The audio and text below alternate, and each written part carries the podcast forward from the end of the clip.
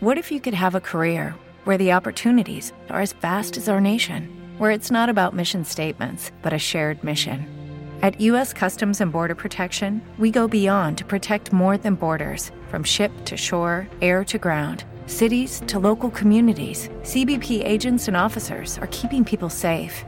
Join U.S. Customs and Border Protection and go beyond for something far greater than yourself. Learn more at cbp.gov/careers.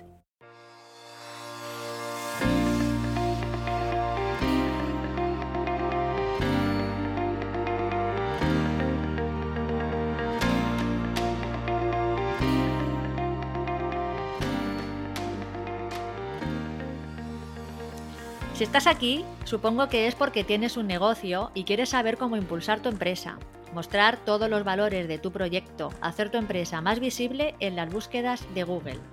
Yo soy Miriam Olivares, hago diseño web y SEO local y conmigo está Laura Marina, profesional del diseño gráfico y la identidad corporativa. Estamos aquí para desmontar mitos y descubrir los mejores trucos y consejos para potenciar al máximo tu negocio local. Bienvenidos al podcast de Cartagena Ciudad Creativa más Negocio Local, un podcast para emprendedores y negocios locales. Hola Laura, ¿qué tal? ¿Cómo estás? Hola Miriam, hoy que venimos fuerte, pero fuerte, fuerte. Sí, sí, sí, sí. Además que justamente tenemos una persona hoy en un mes que es súper necesario. Porque es muy importante ahora que está todo el mundo con los temas y es muy importante lo que vamos a hacer hoy. O sea que muy bien, estamos muy contentas. Sí. Bueno, pues comentamos un poquito quién es. Hoy tenemos con nosotros a Nuria Castillo Rodríguez. Ella es diplomada en Ciencias Empresariales por la Universidad de Murcia, graduada en ADE por la UCAM y tiene un máster en asesoría fiscal. Es presidenta de la Asociación de Mujeres Empresarias, Profesionales y Directivas de Cartagena y su comarca, AMEP, vicepresidenta de COEC, miembro de la Junta Directiva de la Cámara de Comercio de Cartagena, tesorera de la Cámara de Comercio, miembro de Junta Ejecutiva de Galpemur, ostentando el cargo de tesorera, miembro del Consejo Económico y Social de la región de, de Murcia, madre mía, gerente de Gestípolis, GHSL en la división de asesoría desde hace 24 años y formadora y docente en los talleres de entorno fiscal y mercantil impartidos por la Escuela de Organización Industrial EOI en Elche, Valencia, Orihuela, Murcia y Cartagena, así como mentora de los mismos en los coworking de Elche, Orihuela, Murcia y Cartagena. Bienvenida Nuria, es un placer tenerte aquí hoy con nosotras que va, es decir, para mí es un placer estar hoy aquí con vosotras, es decir, eh, y, poder eh, eh, destinar un ratito a, conversar y hablar, hablar con vosotras, es decir, es un honor. Sí, además es que hemos pensado en ti porque además de que justamente en Cartagena creo que casi todo el mundo te conoce, y luego encima es que este podcast va sobre negocios locales, sobre emprendedores, y creemos que tú eres de las más indicadas para hacer frente a las preguntas que, tenemos para hoy. Nada, a ver si puedo ayudar, que, es lo necesario, por lo menos eh, alguna duda que pueda tener alguno de, los oyentes, eh, el poder, eh, bueno, pues responderla. Es decir, que será, que para mí será, será muy grato. Perfecto. Pues tenemos ocho preguntas, ni más ni menos. Venga. O sea que vamos a empezar si quieres. Una de las preguntas que nos hacen es cuando te jubiles, ¿cuánto te va a quedar de paga si eres autónomo? Bueno, mira, y, habéis hecho la pregunta eh, en un momento eh, idóneo, ¿no? Porque sabéis perfectamente, eh, bueno, cómo están ahora a nivel de, noticias el tema de las pensiones. Em, mm. A ver, cuando te jubiles, ¿cuánto te va a quedar de paga? Pues fíjate tú, yo te podría decir así, además con toda la sinceridad del mundo, pues no lo sé, ¿vale? Porque va a depender de los años de cotización que lleves. ¿eh? Ahora eh, habréis oído que, bueno, que, en la franja de edad, desde los eh, aquellos que nacieron a partir de 50 hasta el 70, ¿no? Los llamados baby boom, que ya nos dicen, que nos llaman, ¿vale? Porque yo me mm. incluyo en ello, nos han dicho o nos, o nos comentan que vamos a tener o que trabajar más o si nos queremos eh, retirar o, jubilar eh, cuando llegue nuestra edad, que ya no son los 65, por supuesto, van a ser los 67, más menos, y meses, pues tendremos que, asumir una, una, cierta reducción de nuestra pensión. Eh, se supone que si tú llevas un más de, de, 35 años eh, cotizados, te tiene que quedar el 100% de tu base, ¿vale?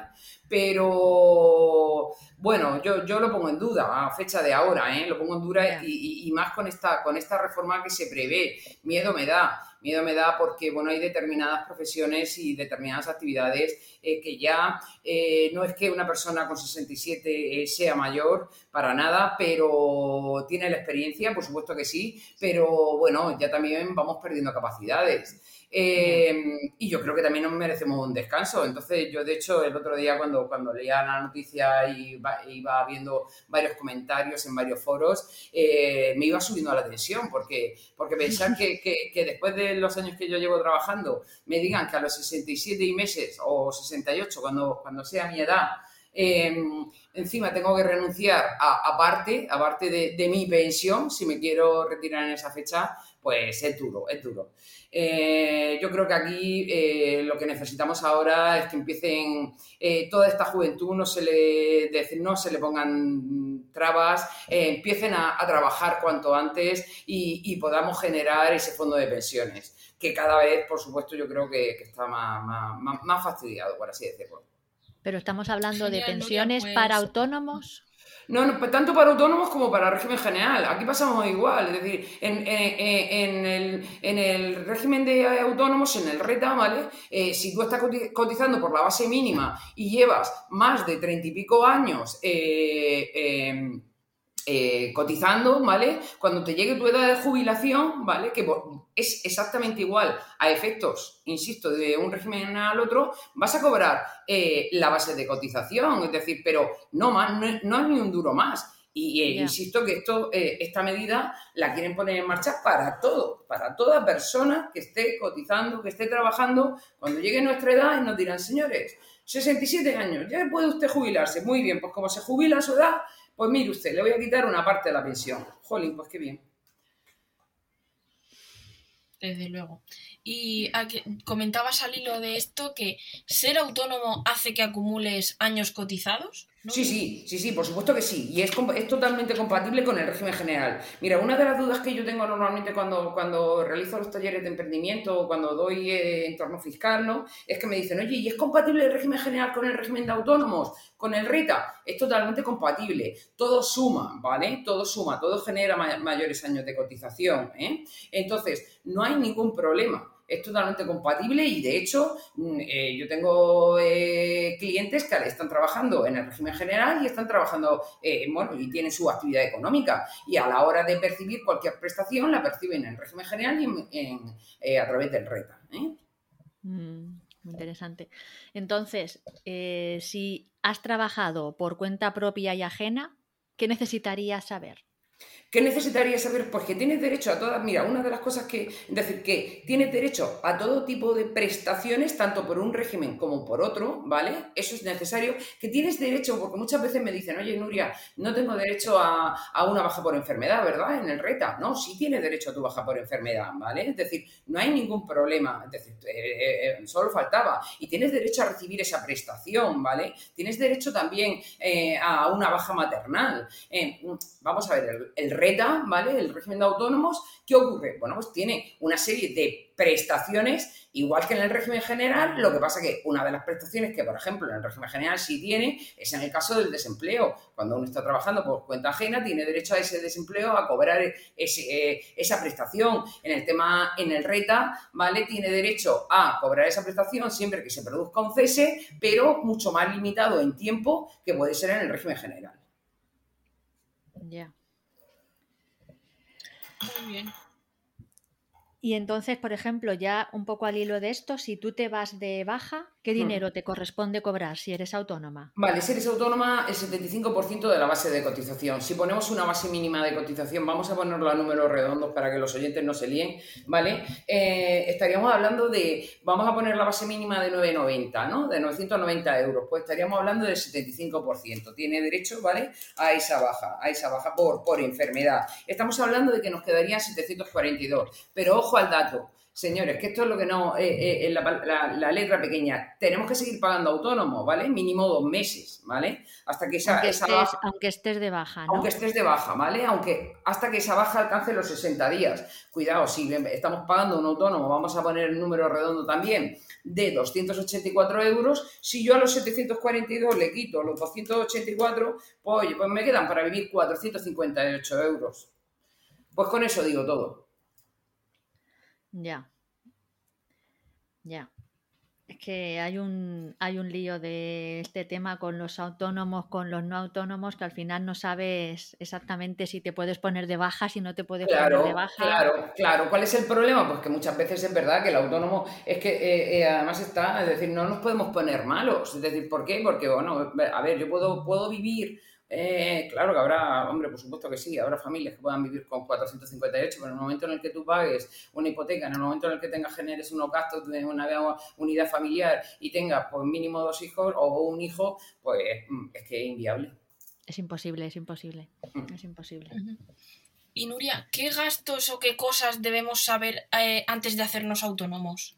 Vale, bien, antes de hacernos autónomos, primero lo que tenemos que ver es cuánto voy a pagar de autónomo, a qué inversión me voy a, me voy a enfrentar, ¿vale? Es decir, de obligado cumplimiento, qué gastos son necesarios para iniciar mi actividad, para abrir mi persiana, ¿vale? Yo siempre digo que, hay que hacer un, estudio de viabilidad, ¿no? Es decir, yo tengo que saber, oye, ¿qué gastos voy a tener en el día a día? Eh, a efectos de ese alquiler al que me voy a enfrentar, a efectos, insisto, de ese agua que me voy a enfrentar, de esa luz que me voy a enfrentar, de ese pago de autónomos que me voy a enfrentar, de esas tasas que me voy a enfrentar, ¿vale? Y por supuesto de todos los suministros diversos. Y por supuesto decir una previsión de esas compras que voy a realizar. ¿eh? Eh, yo siempre, cuando siempre digo lo mismo, ¿no? el crear tu propio puesto de trabajo, el iniciar tu actividad empresarial, esto no es comprarse unos pantalones y mañana los devuelvo, ¿vale? Es decir, eh, nos metemos en, eh, hay que ser previsor y, nos metemos en un negocio donde voy a tener que dar la cara ante dos instituciones muy importantes, que es la agencia tributaria, ¿vale? Y eh, la seguridad social. Entonces, yo insisto siempre que hay que prever, ¿vale? E igual que eh, yo tengo clientes que a lo mejor me llegan, oye, pues mira, he visto este bajo, esta ubicación, tal, pero a lo mejor es un, es un alquiler desorbitado. es decir, ¿cuánto tienes que vender para poder hacerle frente a ese alquiler? Y ya no es lo que tengas que decir, tú después tendrás que vivir o, es que vas a montar una ONG, es decir, no me vale. Eh, el tema también, la teoría o el bulo, ¿no? Es que los, me ha dicho fulanito de tal que, que los tres primeros años puedo cerrar en pérdidas que no pasa nada. Vamos a ver. Eh, la agencia tributaria, eh, si tú montas un negocio, montas para generar dinero, ¿vale? Puede ser, por supuesto, es decir, el inicio, el arranque de una actividad empresarial siempre es duro, ¿vale? Y normalmente eh, es mayor el número de gastos que tengo que el de ingresos que, puedo ir generando. Ahora, yo no me puedo pasar cinco años generando pérdidas, porque ¿qué ocurre? Bueno, pues que al final, verdaderamente, cuando tienes inspección, no tienes una comprobación, la administración te dice, bueno, ¿usted cómo vive? Cuando, cuando está generando pérdidas continuamente desde hace cinco años, ¿ha tomado usted la decisión de, cerrar el negocio? Entonces, eh, hay que prever, igual que el tema de, los préstamos. Y por supuesto, yo siempre lo digo, siempre lo digo, y en determinadas actividades, ¿vale? Hay que tener esa mochila, esos ahorros para iniciar esa actividad empresarial. ¿Vale? No podemos iniciar en la actividad empresarial, ponernos una venda en la cabeza y decir, venga, adelante. No, vamos a hacer nuestro estudio, vamos a ver a qué me enfrento, vamos a ver el coste de mi mercadería, a cuánto lo puedo vender y hacer la previsión. nadie tiene una bolita de cristal, nadie tiene una bola de cristal que diga, oye, ¿y cuánto prevé usted que va a vender? No lo sé, porque siempre digo, además, siempre lo digo claro, va a depender de la capacidad del emprendedor. Tú puedes tener la tienda más bonita del mundo, tú la puedes haber montado a lo mejor, ¿vale? Pero si no sabes atender al público, si no tienes e, esa mm, ilusión por defender tu negocio y por estar ahí y por intentar venderte, porque al final toda actividad tienes que saber venderte, tú al final no generas, no generas ingreso. Hmm, es complicado. Y si quieres, Nuria, mira, porque hay muchas dudas muchas veces la gente que tiene de cuánto, si estás empezando de autónomo, ¿cuánto cobras? O sea, ¿cuánto tienes que pagar el primer año? ¿Cuánto el segundo? ¿Cuándo se empieza a pagar ya el, impuesto lo gordo? Vale. No, de la, de la cuota. De la cuota de empiezas pagando ya, sí, 60 euros. Sí, efectivamente, es decir, empiezas pagando, bueno, cuidado, siempre que no te has dado de alta en en momentos anteriores, ¿vale? Eh, tienes una bonificación durante el primer año, las 12 primeras cuotas de, bueno, más o menos, os estoy diciendo, más o menos unos 67 euros, ¿vale?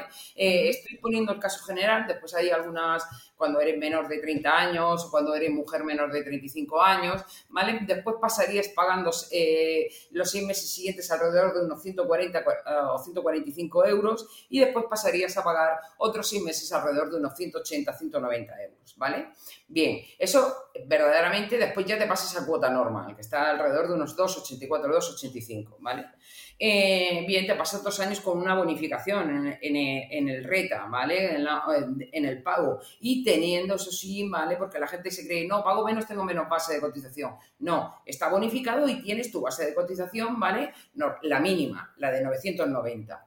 Entonces, desde el primer momento, igual que existe el bulo, oye, no, es que me han dicho que si no llego al salario mínimo interprofesional, que puedo estar no dado de alta. No, no, no, de verdad, no viene en ningún momento en ninguna ley que tú, eh, en el momento en el que estés ejerciendo una actividad empresarial, eh, no tengas que estar dado de alta en el RETA. Tienes la obligación de darte de alta en el RETA, ¿vale? Es decir, hay un concepto que es eh, el, habitual. La administración, la seguridad social, el tribunal, lo toma como en el momento en el que usted ejerce una actividad empresarial o profesional, tiene la obligación de darse en el régimen de alta, en el régimen de autónomos y darse de alta en las obligaciones fiscales. Entonces, si no llegas a un mínimo... Si no llegas a un mínimo, tienes que... Tienes que declarar igualmente. Exactamente igual. Aunque no llegues al mínimo, porque muchas veces es verdad, como tú dices, está el bulo de, no, si yo no llego a 3.000 euros al año, no pasa nada, no tengo que declarar. Mentira. Eso es mentira todo. Mentira.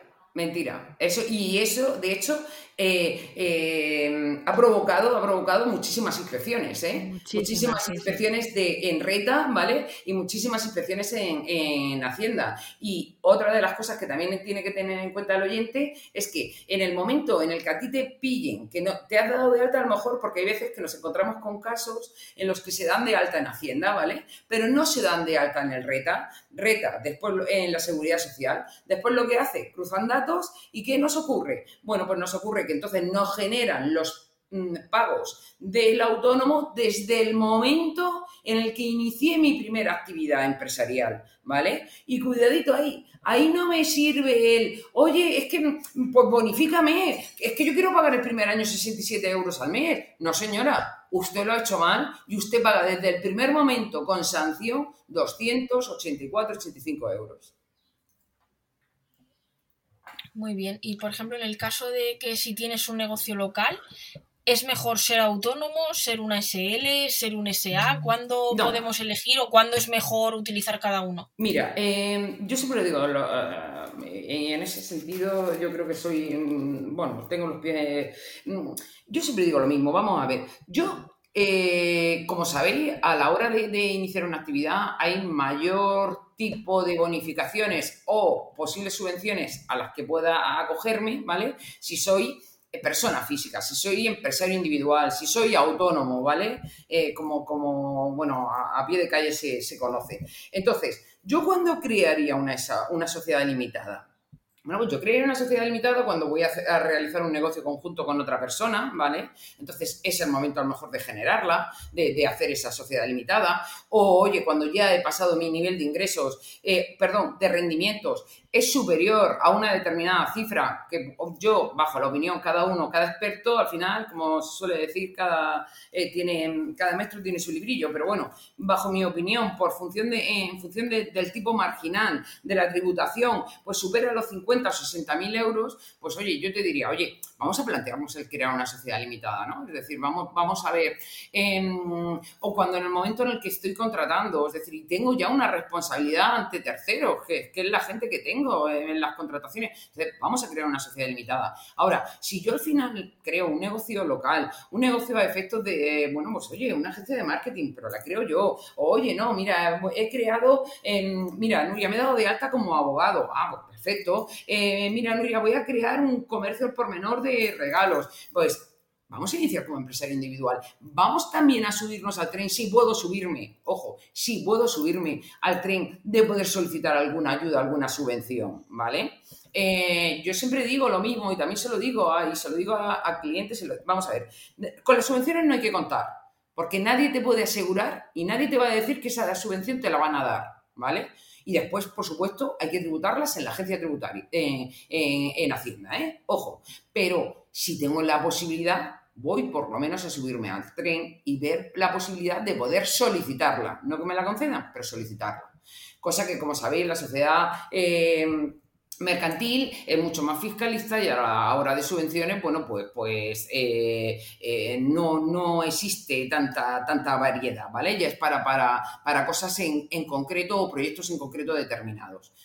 Entonces, dependiendo un poco de ese inicio, de ese inicio, yo os digo que eh, iniciaría como empresario individual. A posteriori, puede ser que a lo mejor a los seis meses cambiemos de opinión y, digamos, que es empresario individual y tenemos que transformarlo en SL, ¿vale? Porque hemos visto que su nivel de, eh, de, rendimiento ha ascendido a, tal, de tal manera que, la tributación como persona física eh, va a ser muy elevada. Pero pero lo normal es que uno eh, inicie como empresario individual. Pero que insisto, cada caso es un mundo. Aquí no hay un libro, no hay una generalidad. ¿eh? Cada caso es un mundo. Totalmente.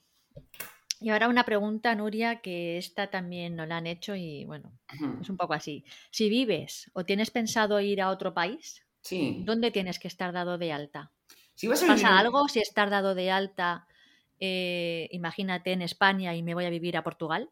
Vale, vamos a ver, si yo estoy dado de alta en España y genero mis ingresos desde España, tributo desde España, ¿vale? Aunque es verdad que a lo mejor pues estoy eh, eh, viviendo temporalmente en Portugal. Pero una cosa es la temporalidad y otra cosa es el, afincarse. Si yo estoy viviendo en Portugal, yo tengo que al final hacerme residente portugués y tengo que tributar en Portugal, ¿vale? Es decir, mm, eso es totalmente claro. Eso es como el que eh, estoy aquí, vivo en España, pero tributo por eh, Andorra, que esto ahora se ha puesto muy de moda con los youtubers y tal. Eh, chica, pues va a ser que no. Nada si tú estás en España, estás ejerciendo la actividad en España, tú tienes que tributar en España, ¿vale? Y si vives en Andorra, pues tributas bajo la ley andorrana y, y, con otros países intracomunitarios o exactamente igual. Es decir, aparte es que ha llegado un momento ya que la administración lo tiene todo tan, tan eh, visto, por así decirlo, que, vamos a ver, si tú quieres trabajar en Portugal, te van a pedir un alta en Portugal mm, y te van a pedir un, Claro, pero por ejemplo, ciertos trabajos como trabajos online, que no necesitas un negocio... Vale, España, España, España. Es decir, yo, yo, por ejemplo, yo puedo trabajar con, con Alemania, eh, puedo dedicarme, tener una agencia de marketing, trabajar con Alemania y, y lo estoy haciendo desde España. Estoy prestando el servicio desde España. Lo que pasa es que mi cliente es alemán o es portugués, pero es desde España y tributo en España. No hay ningún problema. O sea que ahí la diferencia sería en si es temporal eh, donde estés o si estás viviendo allí. si, o sea, si, tú te vas a Portugal un año porque quieres estar ahí un poco despejada, pero tú tributas en España, pero si ya vives en Portugal y te quieres estar allí, Y si quieres trabajar en Portugal ya directamente, ¿vale? Eh, ya te tienes que dar de alta en Portugal. Ahora yo puedo tener clientes portugueses, clientes franceses, clientes italianos, etcétera. Estoy prestando un servicio, ¿vale?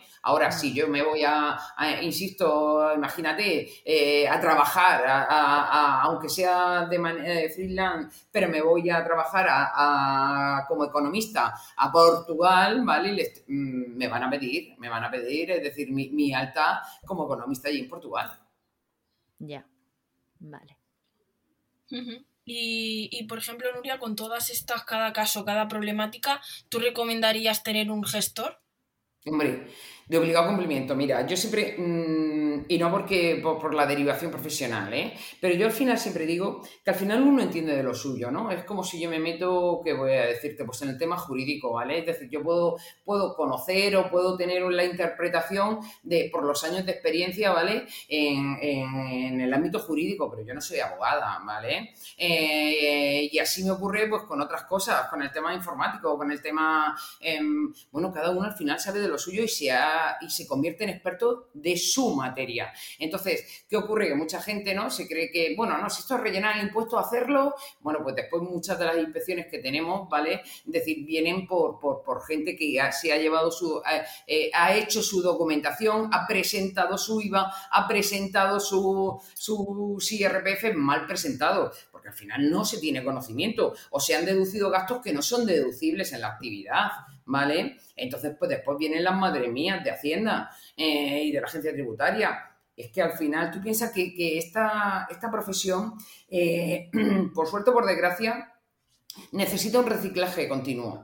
Aquí es un no parar. Por eso decía lo de la edad de jubilación, ¿no? Es decir, porque yo pienso que si yo a los 67 años todavía estoy estudiando impuestos, me va a dar un algo. Es que me va a dar un algo. Es decir, no puedo, no puedo, va a ser imposible. ¿Por qué? Porque necesitas esa capacidad de siempre estar reciclándote en todos los impuestos, en el tema del IVA, en el tema del IRPF, en el tema de sociedades. Entonces, em, por supuesto que, yo, para tener tranquilidad, eh, insisto, yo, por ejemplo, eh, el tema informático, pues lo derivo a un profesional, porque yo no sé si es que lo que puedo hacer es una pifia. ¿Por qué no? Es decir, por mucho que. Y, el tema, por supuesto, de, impuestos, de, mm, entre comillas, eh, tocar las puertas de la agencia tributaria y de la seguridad social, necesitas un experto que esté allí y que te lleve esa documentación. la, casuística de cada autónomo es completamente independiente. Totalmente. Cada uno, incluso generando la misma actividad, cada uno tiene sus particularidades. Por lo tanto, ahí, como dices tú, estáis los profesionales como para analizar esas mm, características individuales de cada uno. Por supuesto, es decir, tú piensas que al final son las condiciones personales y, familiares de cada persona y cada negocio es totalmente diferente. A mí cuando quieren eh, eh, el que sea una regla general para todos los, para todos los negocios, no, no. Es decir, cada emprendedor, cada empresario es diferente. Entonces, mm, no puedes eh, tratarlos con ese eh, mismo, mismo rasero, ¿vale? Eh, yo te digo, yo muchas veces, a lo mejor por mi forma de ser o, mm, bueno, pues a mí me gusta escuchar al cliente, a mí me gusta el que el cliente me lo comunique, me lo escriba por, me manda un correo electrónico o me diga, oye, Nuria, tengo este problema, mira, te lo voy a consultar. Bueno, porque es que hay cosas que influyen en el negocio, influyen en la actividad empresarial, ¿vale? Y, mm, muchas veces yo tengo compañeros que me dicen, es que tengo, tengo eh, complejo, ya ves, es decir, tengo complejo de, psicólogo a veces, pues sí, pero es que toda profesión, y para ser buen profesional, tú al final necesitas escuchar a tu cliente y, el, saberlo comprender. Es decir, eh, esta época que hemos pasado eh, de pandemia ha sido muy dura y mucha, de verdad que mucho tiempo y muchas horas eh, los profesionales dedicados a la asesoría fiscal, laboral y tal, los hemos dedicado a escuchar al cliente, a, decir, oye, ¿qué hago? ¿Cómo puedo hacer esto? ¿Puedo abrir? ¿No puedo abrir? ¿cómo, cómo, ¿Tú qué harías en este momento? ¿Tú cerrarías? ¿Tú? No sé, eh, es complicado y no, no, no, se puede generalizar. No me gusta que se generalicen en el tema empresarial. Cuando me da mucha rabia, cuando, cuando veo que a todo el mundo lo quieren tratar por igual. No, cada negocio es diferente. Totalmente. Y ya, Nuria, autónomo, ¿sí o no? ¿Tú qué opinas? Sí. ¿Y qué aconsejas? Porque claro, es que estamos hablando de 300 euros casi. Ya, ya lo sé, estamos hablando de 300 euros casi, pero, pero mira, yo autónomo, yo lo a ver, mira, yo lo que aconsejo, Miriam, eh, eh, es que cuando uno tiene una ilusión y uno tiene una idea, una idea empresarial, ¿vale? Eh, y puede ponerla en marcha poner, de verdad, porque el tren pasa, ¿eh? El tren pasa y, entonces, si tienes esa posibilidad, ponla en marcha. Ahora, hay gente que me pregunta, oye, ¿y yo puedo seguir trabajando e iniciar mi actividad empresarial? Claro que sí. Y debes de seguir haciéndolo. ¿Y de, por qué? Porque te va a poder permitir, ¿vale? El que puedas desarrollar tu, tu, em, negocio, tu, esa idea, esa ilusión. ¿eh? Hay que ser valiente, por supuesto que sí. Y hay que ser comedido también. Es decir, fíjate tú, te estoy diciendo valiente, comedido. Joder, ¿qué, qué lío me estás haciendo? No. Hay que ser valiente porque si tienes esa idea, tírale, tírale, lucha por ella. Eh, hay que ser comedido porque también, vamos a ver, yo puedo tener muchísimas ideas eh, empresariales de negocio, etcétera, pero bueno, hay veces que sé, perfectamente que son, pues, que mm, son irreales, no puedo llegar a ellas, no me, puedo empeñar o, no me puedo, es decir, pedir una financiación que sé que no me la van a dar y si me la dan voy a estar hipotecado eh, toda la vida de, ese negocio y al final lo voy, lo voy a, a odiar, por así decirlo. Pero ¿Por qué no? Es decir, ¿por qué no? Es decir, puedo compatibilizar, puedo tal. Y por supuesto, es decir, está la ilusión. Es que siempre digo, de verdad, valentía, ilusión, coraje. Mm, es difícil, claro que sí. Es que, mm, claro que es difícil. Pero igual, exactamente igual de difícil que cuando uno también se pone a trabajar y quiere ser un buen profesional. Y a lo mejor está contratado en régimen general. Pero tú al final quieres hacerte valer, quieres el, ser profesional. Y es muy también es difícil es difícil conciliar, es difícil. Pues claro, pero si es que ojalá tuviéramos ese camino de rosa y ese camino allanado de que, oye, mira, qué suerte he tenido. Yo cuando me dicen, oye, qué suerte, bueno, pues tú lo verás como suerte. Yo creo, yo lo veo como trabajo. Y al final, pues ese trabajo tiene, tiene su recompensa. Totalmente. Muy bien, Nuria, pues bueno, pues muchas gracias. Cuéntanos un poco si alguien quiere contactar contigo o contratarte, ¿dónde podemos encontrarte? Mira, pues eh, nosotros tenemos el despacho Gestipolis GH, tiene su ubicación en la calle Ángel Bruna, número 12, primero C, ¿vale? Eh, nuestro número de teléfono es el 968 12 5104. nos puede llamar y estamos a su plena disposición, ¿vale? Para, para cualquier duda, cualquier eh, consulta que pueda tener. Por parte de la Asociación de Mujeres Empresarias y Profesionales de Cartagena y su comarca, eh, nos tienen en la calle Carlos III, número 1, edificio COE, ¿vale? El número de teléfono es el 968 50 56 50 y estamos también eh, a, la disposición de toda aquella eh, mujer empresaria, emprendedora, directiva, profesional que quiera iniciar su actividad, que quiera formar parte de, un grupo de mujeres valientes y, bueno, valientes profesionales. Y no sé, podría ponerme aquí a decir palabras y, pero, pero bueno, me, me tiraría toda la mañana porque, porque bueno, demuestran ese día a día que que, abren su persiana, que inician su actividad empresarial y que, mm, insisto, en lo mismo, hemos pasado una época, bueno, y seguimos pasando, pero parece que ya empezamos a respirar un poquito, eh, muy dura, muy dura, muy mala. Totalmente. Yo además doy fe que estoy en AMEP y de verdad, Nuria, que es que hay que agradecerte a ti mm, el ánimo que das siempre a todas y, y lo bien que, pues que haces que momentos un poco regulares pues estés un poco más más fuerte, ¿no? Y más apoyada con todas. Entonces, de es de agradecerte mucho todo lo que haces. Nada, que va, que va. Gracias a vosotras por formar, es decir, por, formar parte de AMEP. Y yo siempre digo lo mismo, em, em, hay que estar. Al, final tú piensas que, todo este tema de, asociaciones lo que hace es hacerte más fuerte, ¿no? Y, cuando uno se encierra en, su mundo y, como yo digo, en su cueva, eh, eh, solo puede eh, piensa, esto solo me pasa a mí, esto de verdad, cómo me está ocurriendo, no sé mm, gestionar, no sé, y te das cuenta que no, que eso no te pasa a ti solo, que eso le pasa a todo el mundo. Y verdaderamente que una de las cosas más bonitas que, que da una asociación empresarial, profesional como la nuestra, es el tema de, ese mm, elenco de mujeres que lo forman, cada, una de, un sector, eh, con una diversidad, con una problemática diferente, pero que al final tú dices, jolín, pero si es que lo que le pasa a aquella me pasa a mí, es que esto, esto no es nada raro. ¿Me entiendes? Cuando, eh, em, y sobre todo, pues el, dar eco, el dar eh, esa visibilidad a la mujer empresaria, a la mujer profesional, a la mujer directiva, creo que, es necesario y que bueno, lo, lo, vamos consiguiendo tanto en Cartagena a nivel de local como a nivel regional y, de verdad que yo me siento, me siento muy orgullosa de AMEP y, y por supuesto me siento más orgullosa todavía de, de todas las personas que integran, que integran. Desde luego, pues muchísimas gracias Nuria por, participar y no te vayas muy lejos porque seguro que en la segunda temporada te, traeremos de vuelta para, que nos cuentes más cosas. y bueno, pues recordar, gracias, y recordar a nuestros oyentes que ya sabéis que nos podéis escuchar siempre en nuestra web, en Spotify, en Evox y en Apple Podcast. Em, y bueno, la semana que viene vamos a cerrar esta temporada y volveremos en septiembre, así que haremos un un resumen de todo esto para ubicaros un poco y, nada, nos vemos en el próximo, Miriam.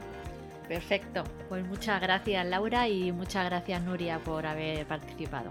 Que va, un placer, un placer haber estado con vosotras y haber compartido este, este ratico con vosotras, ¿vale? Que, a mí me encanta y lo único es la disponibilidad que, que, siempre pues ando como una moto, pero bueno, eso es buena señal, así que nada, eh, mientras, tenga, mientras tenga fuerzas es lo principal. Exacto. Pues vamos a dejar enlazado también tu teléfono y el de Gestípolis y el de AMEP y todo, pues si alguien quiere contactar contigo. Muy bien, pues un besazo enorme y cuidaros mucho y disfrutar, disfrutar del verano que yo creo que nos lo merecemos. Sí, sí, totalmente. Muchas gracias. Venga. Hasta luego. adiós. adiós.